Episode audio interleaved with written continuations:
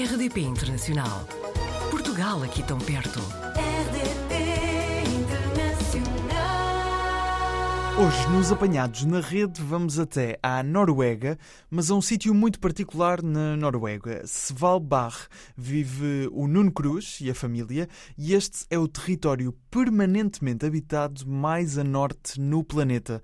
Nuno, bem-vindo. Olá, Gustavo, obrigado. Eu reparei que no Instagram, hoje, despediste-te já do Sol. O que é que se passa? O Sol já está a sair da- dessa zona do, do planeta? Como é que está o céu, por exemplo, ah, aí neste momento? Olha, ainda é de, é de dia, portanto aqui estamos a falar são 5 e meia, mas a questão é que o sol já está muito baixo, o dia todo. Como nós estamos localizados num vale, encaixados entre, entre, entre duas montanhas e dois glaciares, mais assim no fundo, ah, o que acontece é que o, o sol já não sobe acima, dessa, acima das montanhas e, portanto, a cidade, talvez desde ontem, desde antes de ontem, já não vai ter mais contacto de luz solar direta. Durante Consigo quanto ver a tempo? luz agora é até dia, aproximadamente dia 9 de março. 9 de março é, 9 é- de vai ser a primeira vez em que o sol volta a, a tocar dentro da localidade. Então vai ser outubro, novembro, dezembro, janeiro e fevereiro. Cinco meses e alguns dias sem sol. Tem sol, aproximadamente 4 dos quais de noite. Total- noite cerrada. totalmente. Noite. O sol agora começa a descer cada vez mais, cada vez mais.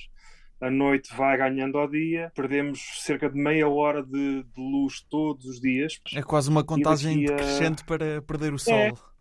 É, é mesmo isso, é mesmo isso. E para a noite chegar, sim. Tu já estás eh, na Noruega há 10 anos, já estás habituado a este ritmo, a este modo de vida? Já, plenamente, sim, sim. E a tua, a tua Ah, família também? fa- Tem- tens filhos mais, mais novos, não é? Estão habituados, sim, não, não, não notam grande coisa, já à exceção de se, pronto, se agora viajarmos, se a meio do inverno viajarmos para Portugal ou, ou para outro sítio qualquer, há ali um bocado um choque. Por exemplo, agora no verão, quando fomos a Portugal, porque é sempre de dia no verão eh, e há sempre sol alto, então foi assim a primeira, primeira vez que eles viram noite, tipo, uau, o que é isto? Mas eh, no cotidiano aqui não se, não se passa nada, eh, a vida continua normalmente, em que É. altura do, do ano seja. Pelo que eu percebi, Sval, Svalbard é, no fundo, a ilha, certo? A, a região. É, E tu vives numa, numa Pronto, terra que se chama Svalbard é um Longyearbyen. Longyear. Longo ano Ah, e Longyear. Bien. Ah, é, ok, ok. é. E depois Bien, que significa cidade em norueguês. Pronto, é Longyearbyen. Isto é uma ilha muito remota. Não há muita gente que conheça. Talvez conhecem o, o Global Seed Vault, o, o Banco das Sementes, ah, o Mundial, que é aqui a dois ou três quilómetros da minha casa.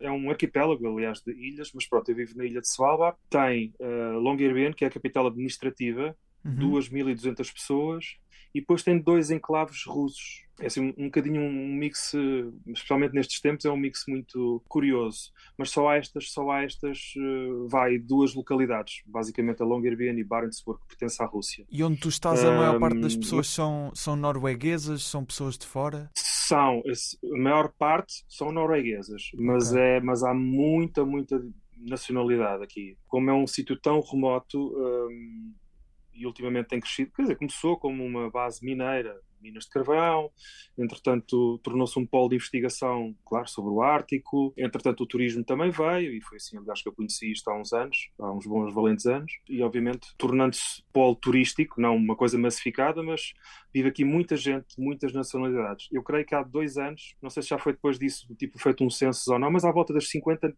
nacionalidades diferentes. 50 em, é um hub. Tu dizes nessas é um 2.200 pessoas que dizes que É, vivem. sim, sim, Ok. sim, sim, sim. Que cuidados é que tens de ter no dia a dia ou que adaptações é que, que já fizeste à tua vida que em Portugal seriam impensáveis?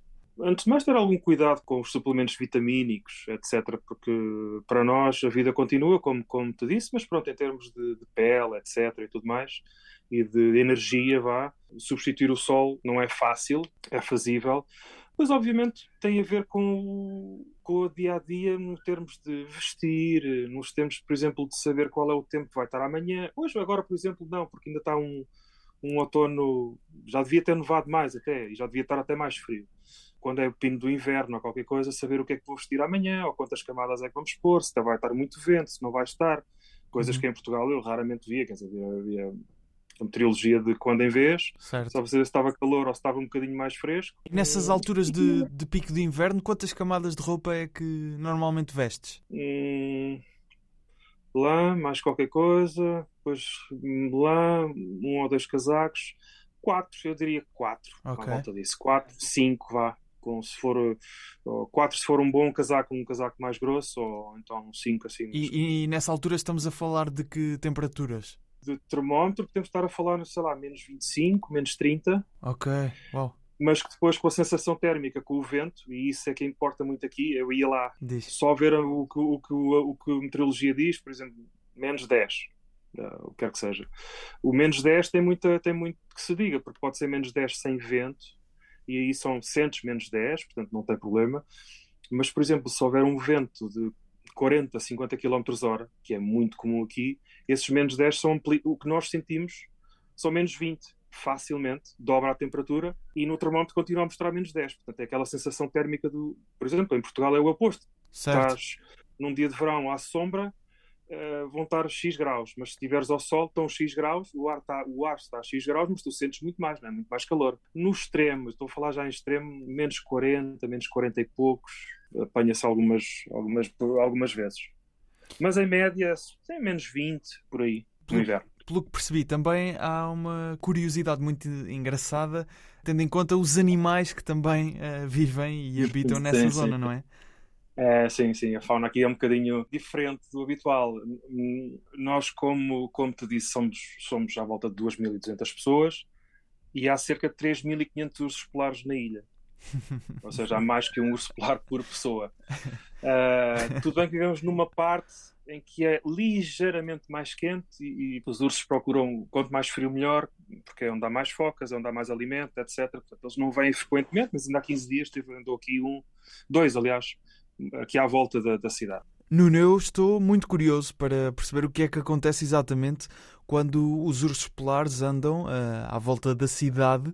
Estamos a ficar sem tempo, mas isto é tudo tão interessante, há tanto ainda para explorar, que amanhã continuamos a nossa conversa aqui nos Apanhados na Rede.